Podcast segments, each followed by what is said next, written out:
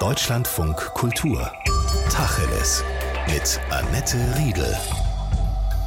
Hallo und guten Tag. Fleischprodukte herstellen, ohne Tiere zu schlachten. Das geht. Und das ist das Thema in dieser halben Stunde. Fleischkonsum wird in den kommenden Jahren erheblich zunehmen. Das hat gleich mehrere Gründe. Zum einen wächst die Weltbevölkerung und Fleisch ist in den letzten 50 Jahren sehr viel billiger geworden. Bei wachsender Prosperität steigt die Nachfrage. Da aber Fleischproduktion nun mal CO2 freisetzt, ist das eine schlechte Nachricht für den Klimaschutz. Vielleicht müssen wir aber doch nicht alle für den Klimaschutz Vegetarier oder Veganer werden, denn es werden Verfahren entwickelt, Laborfleisch herzustellen. Nahrungsmittel aus dem Labor. Wir wiederholen ein Tacheles von Anfang Juli mit Oliver Stengel, Professor für nachhaltige Entwicklung mit soziologischer Ausrichtung an der Hochschule Bochum. Also zunächst einmal müssten Sie im Moment doch noch Vegetarier werden, weil das Fleisch kann zwar schon ähm, ohne Tiere hergestellt werden und damit auch mit einem viel geringeren Klima-Impact, aber kaufen kann man es zumindest momentan in Deutschland noch nicht. Zur Frage, wie es aber hergestellt ähm, wird, das ist im Grunde ähm, ziemlich einfach. Man entnimmt zunächst einmal einem Tier eine kleine Gewebeprobe, die ist auch wirklich nur sehr klein. Sie müssen sich vorstellen, dass auf eine Nadelspitze 10.000 Zellen ähm, passen und ähm, 10.000 Zellen ist nicht das, was man benötigt. Man benötigt einige Stammzellen und die werden dann in einem Tank vermehrt. Ähm, diese Stammzellen sind sehr vermehrungsfreudig und dann verwandeln sich ähm, diese Zellen in Muskelzellen. Und ähm, aus diesen Muskelzellen kann man dann letztlich wenn man sie aus dem Tank rausholt, zum Beispiel eine ja, Burger-Frikadelle pressen. Ähm, die schmeckt zunächst einmal noch ein bisschen anders, weil das eben nur reine Muskelzellen sind. Um den Geschmack authentischer zu machen, braucht es noch Fett. Aber auch die Fettzellen kann man im Grunde über die entsprechenden Stammzellen dann im Bioreaktor herstellen und den Muskelstammzellen beifügen. Aber es ist ja nicht so, dass für diese Art von Fleisch aus dem Bioreaktor kein Tier sterben muss. Denn für die Nährlösung braucht man fötales Rinderserum und dafür braucht man Tiere und die überleben die Entnahme nicht. Ja, dafür brauchte man am Anfang fötales ähm, Serum, aber das ist jetzt nicht mehr zwingend der Fall. Und ähm, im Grunde wollen das die Unternehmen auch gar nicht, denn zum einen ist dieses Serum ähm, sehr teuer und zum zweiten ist es ja gerade ein ganz wichtiges Verkaufsargument äh, für das Fleisch, dass keine Tiere daran beteiligt sind. Und wenn man eben, naja, Kälberföten benötigt, dann, dann wirkt das diesem eigenen Verkaufsargument entgegen. Es gibt aber mittlerweile auch schon pflanzliche ähm, Serien, die dieses ähm, fetale Kälberserum ähm, wirklich zu 100 Prozent ersetzen können. Ich weiß nicht, ob es alle Unternehmen momentan anbieten. Es machen einige schon, aber das wird sich definitiv durchsetzen. Das heißt also, das Kälberserum ist nur so ein Durchgangsstadium. Also was wir da kriegen, ist Fleisch und es ist nicht vegan. Also es ist ja kein Ersatzprodukt wie irgendwie Lupinenburger oder Linsenburger oder Beyond Meat, sondern es ist richtiges Fleisch, was aber in der Retorte gewonnen wird sozusagen. Also es ist tatsächlich biologisch identisches Fleisch und zwar zu 100 Prozent identisch obwohl dafür tatsächlich kein Tier geschlachtet werden musste. Und das ist, und auch unter Veganern dann die große Streitfrage, ist das jetzt vegan kompatibel oder nicht? Und es gibt ähm, ja einige Veganer, ich schätze das so auf 50-50, die sagen, okay, das würde ich aber trotzdem essen und andere sind da konsequent und sagen, nein, ich werde auch dieses Fleisch nicht konsumieren, aber das ist ja völlig in Ordnung. So, jetzt haben wir schon festgestellt, dass es das in Europa noch nicht zu kaufen gibt. Es war lange Zeit nur überhaupt in Singapur zugelassen. Da gab es zwei verschiedene Produkte, Chicken Nuggets und Hühnerbrust. Auch in China plant man die Zulassung und zwei kalifornische Firmen, Upside Foods und Good Meat, haben die endgültige Genehmigung für den Verkauf von Laborhühnerfleisch bekommen. In Europa gibt es ein sehr, sehr anspruchsvolles, langwieriges Verfahren, in dem die Europäische Lebensmittelbehörde, das ist die EFSA, prüft, ob man das zulassen kann. Dass das so langwierig und kompliziert ist, das ist auch gut so? Ja, also zunächst einmal, ähm, es ist auch in Israel zugelassen. Die dortigen Lebensmittelbehörden lassen ähm, zellbasiertes ähm, Hühnerfleisch auch schon seit einigen Jahren zu. Und in Singapur wird erwartet, dass sie im nächsten Jahr jetzt nicht nur Fleisch von Landtieren, sondern auch Fischfleisch sozusagen zulassen. Ähm, da läuft auch gerade ein entsprechender Antrag. Ja, in der EU, da dauert das Verfahren tatsächlich einige Jahre. Ist das gut so? Also letztendlich ist es natürlich gut, Lebensmittel zu testen, das ist gar keine Frage. Ähm, denn ähm, es muss ja gewährleistet sein, dass Allergiker keine Probleme bekommen und dass die Lebensmittelherstellung auch hygienisch einwandfrei sind. Das sollten sie unter Laborbedingungen aber ähm, im Grunde sein. Die italienische und, Regierung will zum Beispiel das In-vitro-Fleisch verbieten. Genau, die wollen das In-vitro-Fleisch verbieten. Allerdings ähm, hat das andere Gründe, denn wir haben momentan eine nationalistische Regierung und die möchte also die heimischen Land- bzw. Viehwirte schützen. Es gibt momentan kein italienisches Start-up, das zellbasiertes Fleisch herstellt. Das müsste dann also aus zum Beispiel den USA, Israel oder eben meinetwegen aus Singapur, vielleicht auch China importiert werden. Und das möchte diese Regierung nicht. Also es gibt hier eben keine objektiv wirklich vernünftigen Gründe, jedenfalls nicht, wenn man naja, die Umweltprobleme äh, berücksichtigt, sondern es sind protektionistische Gründe. Aber ist es auch richtig, Herr Stengel, dass es bisher keine belastbaren Studien gibt über die Unbedenklichkeit des Verzehrs für Menschen? Naja, zunächst einmal die Lebensmittelbehörden in den USA, ist ja nicht so, dass die schlampig arbeiten, die haben sich das Produkt schon genau angeschaut. Und man darf nicht vergessen, ähm, wir bekommen hier wirklich biologisch identisches Fleisch aus dem Bioreaktor, das im Grunde sogar gesünder sein müsste als das Fleisch, das aus der Massentierhaltung stammt, weil wir zum Beispiel keine Antibiotika-Reste ähm, in diesem Fleisch ähm, vorfinden. Und ich persönlich sehe da jetzt zunächst einmal keine Probleme. Man muss allerdings sagen, man kann eigentlich mit diesem Fleisch beliebig experimentieren. Man kann, ich habe es ja schon angedeutet, Muskelfleisch wird mit ähm, Fett, also Muskelzellen werden mit Fettzellen kombiniert. Und um den Geschmack zu erhöhen, ist es durchaus vorstellbar, dass einige Unternehmen sagen, okay, ähm, Fett ist schließlich ein Aromaträger, dass wir den Anteil der Fettzellen jetzt erhöhen, sodass der womöglich so hoch ist, dass es zwar prima schmeckt, aber dann auch wieder zu gesundheitlichen Bedenken äh, führen kann. Es wird nicht der Standard werden. Wenn man das jetzt im großen Stil machte, und es gibt ja hm. Menschen, die davon ausgehen, dass noch in diesem Jahrzehnt, in den 20er Jahren, in Deutschland das Fleisch in den Regalen zu finden sein wird, was aus dem Labor kommt. Also wenn man es im großen Stil machte, wie sieht es dann aus mit der Ökobilanz. Klar, es wird weniger Massentierhaltung dann möglicherweise geben, also weniger Treibhausgase und die sind ja ganz erheblich, fast so hoch wie die, die im Verkehr entstehen. Aber es gibt natürlich auch einen hohen Energiebedarf für die ganzen Brüter, also diese Bioreaktoren, in denen das Fleisch dann gewissermaßen ausgebrütet wird. Ja, das ist richtig. Ähm, ich persönlich gehe auch davon aus, dass wir in diesem Jahrzehnt ähm, das Fleisch in den Supermärkten ähm, kaufen können. Im Moment ist meines Wissens das Unternehmen Woe aus Australien führend. Die wollen nächstes Jahr eine jährliche Produktion von 3000 Tonnen, 3000 Tonnen Fleisch pro Jahr aus dem Bioreaktor quasi anbieten. Das ist noch nicht viel, das ist noch, die, noch nicht die Mengen, die man braucht, um globale Umweltprobleme zu lösen. Welche Umweltprobleme könnte man lösen? Zunächst einmal ähm, ist es so, dass das Vieh auf der Weide durch den Verdauungsprozess große Mengen an Methan ausstößt und das ist ein Klimagas, das noch wirksamer ist als ähm, CO2. Das Vieh verdichtet auch den Boden, fördert letztlich die Bodenerosion.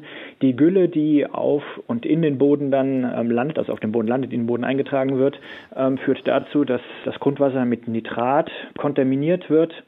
Man darf auch nicht vergessen, dass das Vieh auf der Weide jahrelang Süßwasser und eben Futterpflanzen ähm, konsumieren muss, bevor es Fleisch liefert. Und das Fleisch, das dann vom Tier geliefert wird, enthält weniger Kalorien, als quasi vorne reingegangen sind in Form von Tierfutter. Das heißt also, die Viehindustrie ist eine große Lebensmittelsenke. Und im Gegenzug verbraucht sie auch noch große Flächen, also Flächen in Form von Weiden plus eben Flächen ähm, in Form von ja, Ackerflächen für den Anbau von Futterpflanzen. Alles richtig. Aber wenn man das über Bioreaktoren diesem Problem begegnen könnte, dann muss man die natürlich auch mit viel, viel Energieaufwand betreiben. Genau. Und da geht der meiste Energieaufwand rein. Sie brauchen eine konstante Temperatur im Bioreaktor von 37 Grad. Das ist eben die Temperatur, bei der sich Körperzellen von Säugetieren auch von Menschen, von uns Menschen am wohlsten fühlen. Und diese Energie muss bereitgestellt werden, und zwar möglichst konstant. Und jetzt hängt es halt davon ab, was für ein Energieträger ähm, sorgt letztlich ähm, dafür. Wenn das überwiegend ähm, Braunkohle ist, dann haben Sie einen sehr hohen CO2-Ausstoß. Das steht auf der negativen Seite. Aber auf der positiven Seite steht immerhin noch die Flächeneinsparung, die Süßwassereinsparung, die Kalorieneinsparung. Sie haben auch keine tierethischen Probleme, die durch die Massentierhaltung äh, verursacht werden und eben, wie gesagt, keine Bodenerosion, kein Nitrat. Ähm, Im günstigsten Fall ist es aber so, dass die eingesetzte Energie relativ oder eben am besten sehr sauber ist und Sie da eben gar keine CO2-Emissionen haben. Also wenn es aus erneuerbaren Energien kommt, dann wäre die Ökobilanz ungleich positiver, als wenn sie aus traditionellen, klassischen, fossilen Energieträgern kommt. Genau, sie ist im Grunde jetzt schon positiver. Also der einzige Nachteil ist halt der CO2-Fußabdruck. Alle anderen quasi Fußabdrücke sind schon deutlich besser. Aber das wäre natürlich ähm, ideal, wenn auch der CO2-Footprint ähm, viel geringer ist als dann in der konventionellen Viehwirtschaft. Jetzt haben wir schon gesagt, es gibt einige Start-ups, die sich tummeln in diesem Bereich in den USA, in Israel, Sie nannten es in Australien, in den Niederlanden, in Singapur. Aber zur wirklichen Marktreife wird es schon noch ein Weilchen dauern. Wir reden hier schon noch von Nischen, ne? Ja, das hängt ähm, unter anderem auch damit zusammen, dass ähm, in vielen Ländern, in den USA, aber auch in der EU, die klassische Land-, aber eben auch Viehwirtschaft durch Subventionen da werden die Preise ähm, unten oder niedrig gehalten, was ja auch gut ist. Es kommt ja schließlich auch darauf an, dass sich alle Verbraucher Lebensmittel ähm, leisten können. Aber mal angenommen, und die Subventionen in der EU, die stehen ja schon lange in der Kritik, sie werden was umverlagert, eben auch auf diese neuen Unternehmen dann wird das Fleisch auch zunehmend ökonomisch konkurrenzfähig. Das wäre dann schon ein ganz wichtiger Schritt, um eben aus der Nische herauszukommen. Es gibt übrigens weitere Argumente, objektiv gute Argumente, weswegen es wichtig wäre, hier die Subventionen zu verlagern. Es kommt ja schließlich auch darauf an, dass die Bürger nicht nur mit günstigen Lebensmitteln versorgt werden, sondern überhaupt mit ausreichend Lebensmitteln. Und da wird es unter den bisherigen Bedingungen zunehmend schwieriger. Wir haben ja, Wetterextreme. Trinkwasser wird auch in Deutschland ähm, zunehmend knapper. Und das ist wichtig, weil A, das Vieh natürlich ähm, viel Wasser konsumiert und dann braucht auch der Anbau von Futterpflanzen ähm, künstliche Bewässerung. Wir bekommen es zunehmend mit Hitzewellen zu tun, die auch für Säugetiere problematisch werden, weil es ihnen dann schwerfällt, die Körpertemperatur auf 37 Grad noch zu regulieren. Sie könnten ähm, überhitzen. Ein Argument noch, das ist nämlich sehr aktuell. Es wird darüber spekuliert, ob in Italien ein Supervulkan nahe Neapel ausbrechen könnte. Nehmen wir an, das ist der Fall. Und ein Supervulkan ähm, spuckt sehr viel mehr Asche in die Atmosphäre aus, als das normale Vulkane tun. Wenn das der Fall ist, ähm, dann kühlt sich die Temperatur auf der Erde für mehrere Jahre ab. Es kann sogar dunkler werden, ähm, weil eben die Asche in der Atmosphäre weniger Sonnenlicht durchlässt. Und das wäre ein echtes Problem für den Anbau von Lebensmitteln auf Ackerflächen, aber eben auch für die Viehwirtschaft. Wir müssten da also mit erheblichen Lebensmitteleinbußen ähm, drohen. Und darauf ist die, die menschliche Zivilisation schlicht nicht ähm, vorbereitet. Das heißt, die Preise würden explodieren. Und hier wäre es im Sinne der Lebensmittelsicherheit wirklich wichtig, dass wir die Herstellung von Lebensmitteln diversifizieren, also nicht nur auf Acker- und Weideflächen konzentrieren, sondern eben auch da rausholen. Das sind ja dann große Hallen, da reinbringen, wo die Herstellung von Lebensmitteln von den Umweltbedingungen möglichst unabhängig ist. Deutschland von Kultur, wir reden Tacheles mit Oliver Stengel, Professor für nachhaltige Entwicklung. Wir haben bisher darüber diskutiert, welche Verfahren es gibt und was die Vor- und möglicherweise auch Nachteile sind, Fleisch künstlich herzustellen, im Bioreaktor zu produzieren. Man kann aber Milchprodukte, beispielsweise auch pflanzliche Produkte, auf diese Art und Weise produzieren. Dazu gleich noch mehr. Aber lassen Sie uns noch eine Sekunde bitte beim Fleisch bleiben. Sie haben die Vorteile aufgezählt, die für eine Produktion im Labor sprechen. Der Herstellungsprozess für ein Stück Rindfleisch dauert dann vielleicht zwei, drei Monate, ist sehr viel kürzer. Das wird den Preis drücken. Im Moment ist es aber eben noch deutlich teurer und ja auch kaum zu bekommen. Ein weiteres Kaufargument ist natürlich der Geschmack. Haben Sie schon mal probiert? Schmeckt das tatsächlich wie in Anführungsstrichen echtes Fleisch? Ah, probiert habe ich es äh, noch nicht, aber den Geschmack, den kann man beliebig gestalten. Also ich habe schon ähm, erwähnt, äh, das hängt eben auch da von der Kombination aus Muskel- und Fettzellen zusammen. Man kann im Grunde auch das Muskelfleisch von verschiedenen Tierarten miteinander kombinieren und hier zu völlig neuen Geschmackskombinationen kommen. Da gibt es nahezu unbegrenzte Möglichkeiten. Also Geschmack wird nicht das wirkliche Problem sein. Das ist auch nicht ganz unwichtig, weil wenn man sich so internationale Studien zur Verbraucherakzeptanz äh, mal so durchliest, dann gibt es eigentlich zwei Faktoren, die da besonders herausstechen, ähm, nämlich Geschmack und Preis.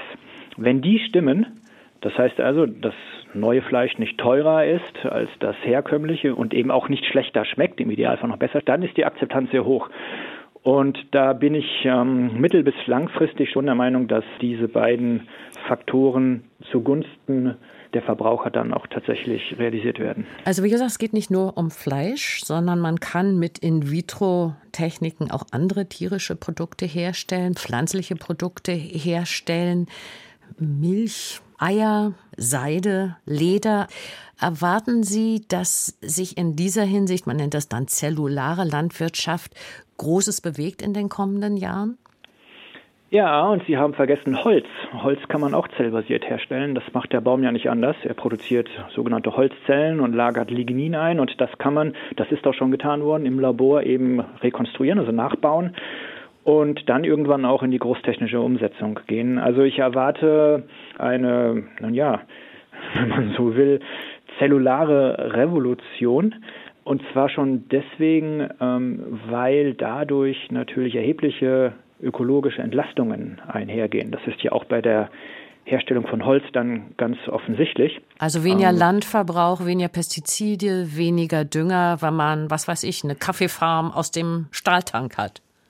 Ja, genau. Wir haben ja weltweit diesen großen Verlust an Biodiversität eigentlich aus zwei Gründen. Einmal wegen dem Klimawandel und zum Zweiten, weil der Natur immer mehr Flächen entnommen worden sind, um sie in Forste, in Ackerflächen oder auch in Weideflächen umzuwandeln. Und ähm, diese Flächen könnte man prinzipiell der Natur auch wieder zurückgeben. Und ähm, Ökosysteme können sich eigentlich recht schnell auf natürliche Weise erholen. Das würde ich dann auch hier erwarten, vorausgesetzt der Klimawandel ist bis dahin nicht zu weit fortgeschritten.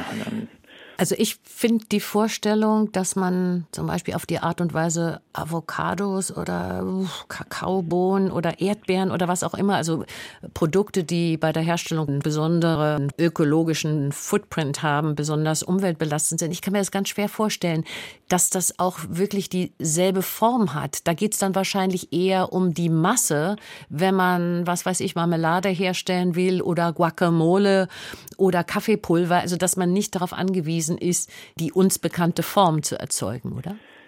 Und das hängt jetzt vom Produkt ab. Also Sie können Milch zellbasiert herstellen. Das wird auch schon gemacht und daraus können Sie Konsistenz ist natürlich dann die gleiche. Ähm, daraus kann man dann auch Käse und Joghurt herstellen. Die Konsistenz hier ist ähm, auch die gleiche.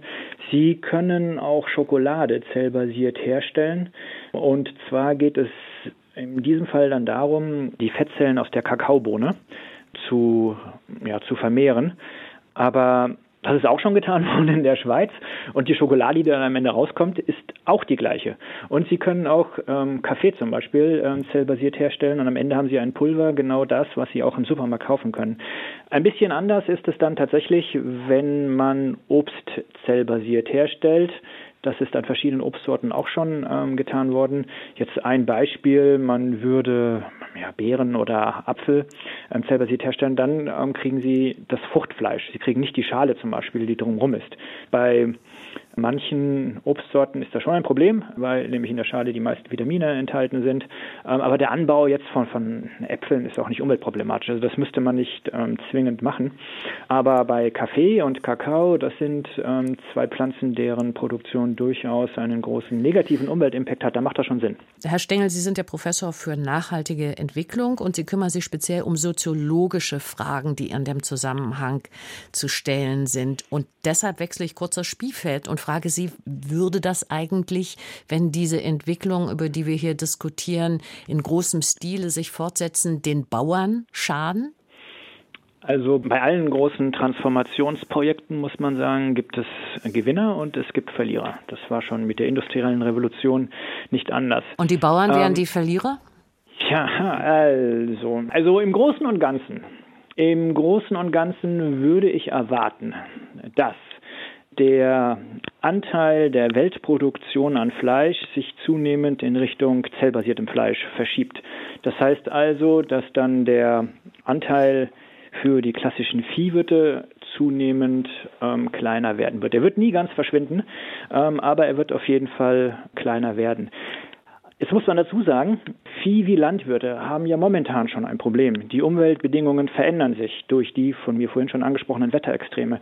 Das heißt also, man muss mit zunehmenden Ernteeinbußen rechnen. Ähm, das heißt auch, dass weniger Futterpflanzen zur Verfügung stehen, dass der Preis ähm, in die Höhe geht und die Ertragslage für Land- und Viehwirte auch zunehmend unberechenbarer wird. Das heißt, da werden dann sowieso zunehmend mehr ausscheiden. Und ist und, dann nicht die Gefahr, Entschuldigung, dass darunter ja. eher die kleinen, also die Ökobauern oder die kleineren Bauern leiden und nicht die großen Massentierhalter, weil die das noch am ehesten ausgleichen können? Das wird sich zeigen. Also es gibt auch gute Gründe anzunehmen, dass wenn wir naturnahe Weidewirtschaft haben, ähm, das ist dann eine Form der Weidewirtschaft, ähm, auf der wenige Tiere, äh, zum Beispiel ein Tier pro ein Hektar Land leben, dass das sogar positive Effekte auf die Biodiversität hat. Das darf man dann auch mit gutem Grund als ja, ökologisches Fleisch verkaufen. Der Ertrag wird jetzt nicht so groß sein, weil wir dann vergleichsweise wenig Fleisch pro Hektar ähm, produzieren. Aber das werden so Nischen sein, die werden sich halten. Und das wäre interessant auch für Kleinbauern. Kleinbauern sind aber oftmals auch Subsistenzbauern, vor allem im globalen Süden. Und die sind davon sowieso unbeeinflusst. Die produzieren dann in erster Linie für den eigenen Verbrauch. Das wird es auch weiterhin geben, sofern das jedenfalls die Umweltbedingungen zulassen. Aber also Schwierige Frage also, auf alle Fälle. Ja, ja, es ist, ist halt so, ich sage jetzt mal Worst Case, ist es ja so, dass tatsächlich die Großen davon profitieren. Ähm, aber das tun sie in der Gegenwart schon. Die Anzahl an Kleinbauern, die nimmt ja seit 20 Jahren in Europa auch steil ab. Das heißt, von, aus der Hinsicht würde sich eigentlich wenig tatsächlich verändern. Es gibt ja Leute, die das auch aus einem ganz anderen Grund alles sehr kritisch beäugen, was sich da tut, diese Entwicklung, nämlich dass sie sagen, wir entfremden uns immer mehr von einer natürlichen Lebensmittelerzeugung. Also wir haben ja Entfremdungstendenzen auch anderweitig. Es gibt diese funktionale, funktionelle Ernährung und vieles ist ja mittlerweile hochprozessiert und äh, relativ weit weg von der Natur. Aber wenn wir das alles im Labor erzeugen, dann entfernen wir uns noch mehr von allem, was mal je natürlich war. Also richtig ist natürlich, dass der Herstellungsprozess ein unnatürlicher ist. Das Produkt, was am Ende rauskommt, das muss nicht unnatürlich sein. Es kann eben genau das gleiche sein wie das, was die Natur hervorbringt.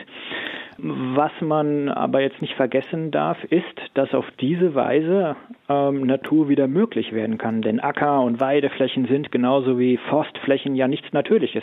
Die Massentierhaltung ist auch nichts ähm, Natürliches. Insofern gibt uns diese quasi unnatürliche Herstellung die Möglichkeit, Natur wieder möglich zu machen. Darüber hinaus gibt es natürlich auch eine weit verbreitete Annahme, dass natürlich immer gleich gut ist und unnatürlich immer gleich schlecht ist. Ah, das kann man natürlich auch nicht in jedem Fall sagen. Es gibt viele natürliche Sachen, jetzt denke ich jetzt an Zecken ähm, oder Ebola-Viren, die sind natürlich, aber ja, für den Menschen auch nicht ähm, unbedingt gut. Umgekehrt nicht alles Unnatürliche, da denke ich jetzt auch an Medikamente, zum Beispiel Impfstoffe gegen den Coronavirus, sind deswegen gleich ähm, schlecht. Also da muss man im Einzelfall schon genau hinschauen. Die Boston Consulting Group hat errechnet, dass da ein wirklicher Markt sich auftut. Die rechnen damit, dass 2035 ein Markt sich auftun wird von ungefähr 290 Milliarden Euro im Jahr, wenn man alle alternativen Fleisch, Fisch und Milchprodukte zusammennimmt. Sehen Sie denn als Treiber dieser Entwicklung weniger den Tierschutz, weniger den Klimaschutz, weniger die Ernährungssicherheit, obwohl das gute Argumente sein mögen, sondern zuallererst letztendlich kommerzielle Interessen? Also die kommerziellen Interessen, sprich die ja, Investitionen von Investoren sind insofern wichtig, als dass sie dazu beitragen, ähm, die großtechnischen Anlagen herzustellen. Die sind nicht günstig, um dann eben tatsächlich zellbasiertes Fleisch oder meinetwegen auch Milchprodukte in wirklich großen Mengen herzustellen. Daran werden die Investoren natürlich schon gut verdienen. Wenn auf diese Weise allerdings der ökologische Zustand des Planeten tatsächlich verbessert werden kann, wenn auf diese Weise Menschen keinen Nachteil haben, weil diese Produkte gesundheitlich unbedenklich sind und wenn sie keinen Nachteil haben, weil diese Produkte auch nicht teurer werden, dann ist das eigentlich ähm, für jede beteiligte Partei ein Gewinn. Und dann ist es jetzt auch nicht illegitim, wenn damit Profit erwirtschaftet werden kann. Ja, aber ich meine, im guten Essen mit gutem Gewissen, wie wunderbar, da steckt ein großes Marktpotenzial drin. Das auf jeden Fall. Also vor allem, man muss bedenken, wie gesagt, ähm, es wird zunehmend schwieriger werden, im Verlaufe der nächsten Jahrzehnte Lebensmittel noch konventionell herzustellen, weil sich eben die Umweltbedingungen für den Weide- und Ackeranbau zunehmend verschlechtern. Es ist also auch unter Resilienzgesichtspunkten notwendig, dass die Menschen hier neue Möglichkeiten erschließen, Lebensmittel herzustellen, und das ja, um gilt, ihre eigene Entwicklung nicht zu gefährden. Und das gilt ganz sicher im Zweifel auch für Fische und Meeresfrüchte, ja. denn die Überfischung der Meere ist ein riesiges Problem ist ein riesiges Problem und Aquafarmen haben dieses Problem auch noch nicht ähm, lösen können, weil es ist auch Massentierhaltung, die mit vielen Hygieneproblemen einhergeht und Verschmutzungsproblemen. Äh, und ähm, die Tiere müssen auch mit Antibiotika gefüttert werden. Und ähm, diese Rückstände, die bleiben dann auch im Fischfleisch enthalten. Und ja, zellbasierte Meeresfrüchte sind da ein Ausweg. Und da gibt es auch schon eine Reihe von Startups, übrigens auch aus Deutschland, die ja, da denke ich gerade an, an Blue, wie heißen sie? Ja, in Blue Berlin. Seafood. Mhm. Ja, Blue Seafood, die eben damit rechnen, dass sie jetzt auch ähm, für das nächste Jahr schon die Zulassung für zellbasierte Fischstäbchen in Singapur bekommen werden. Ist es dann eine Übertreibung, das, was wir da auf uns zurollen sehen, als die größte Ernährungsrevolution seit der Jungsteinzeit zu betrachten? Das ist absolut keine Übertreibung. Ähm, das ist wirklich etwas, das den Planeten äh, verändern kann. Also die landwirtschaftliche Revolution hat den Planeten grundlegend verändert und zwar umso mehr, je mehr Menschen natürlich ernährt werden mussten. Mittlerweile ist es so, dass ähm, ungefähr 40 Prozent, vielleicht sogar schon etwas mehr, der eisfreien Landfläche Acker- oder Weideflächen sind. Und wenn man sich vorstellt, dass durch diese postlandwirtschaftlichen Verfahren diese Entwicklung ja, zumindest zu einem großen Teil wieder rückgängig gemacht werden kann, dann ist das eine Verwandlung der Welt. Das ist schon etwas Großes. Und ja, natürlich werden jetzt Lebensmittel dann auch ganz, ganz anders hergestellt, als das je zuvor der Fall gewesen ist. Ohne Tiere. Das ist bemerkenswert. Also das ist eine enorme ähm, Revolution, ein enormer Transformationsprozess. Und verändert ja letztendlich auch unser aller Lebensweise. Ja, das ähm, darf man sagen. Man muss sich natürlich auch fragen, wie würde sich unser Leben eigentlich verändern, wenn diese postlandwirtschaftliche Transformation nicht stattfindet. Auch in diesem Fall ergeben sich enorme Transformationen, weil, wie schon gesagt, die Bedingungen für den klassischen Anbau zunehmend schlechter werden und wir also damit rechnen müssen, dass weniger Lebensmittel für immer mehr Menschen bereitgestellt werden können, dass die Preise enorm ansteigen werden und das ist ähm, definitiv keine angenehme Perspektive. Man kann dem Ganzen noch ein bisschen entgegenwirken und das macht man dann auch, dass man zum Beispiel die Pflanzen, die auf Ackerflächen hergestellt werden, genetisch modifiziert sind, damit sie hitzetoleranter sind, damit sie mehr Salz in den Böden ertragen und das trifft dann auch für die Futterpflanzen, mit denen die Tiere ähm, ernährt werden. Aber auf die eine oder andere Weise kommt es definitiv zu sehr großen Transformationen sagte Oliver Stengel, Professor für nachhaltige Entwicklung an der Uni Bochum. Sie hörten die Wiederholung einer Sendung vom 8. Juli. Deutschlandfunk Kultur. Tacheles. Überall, wo es Podcasts gibt. Und in der DLF Audiothek.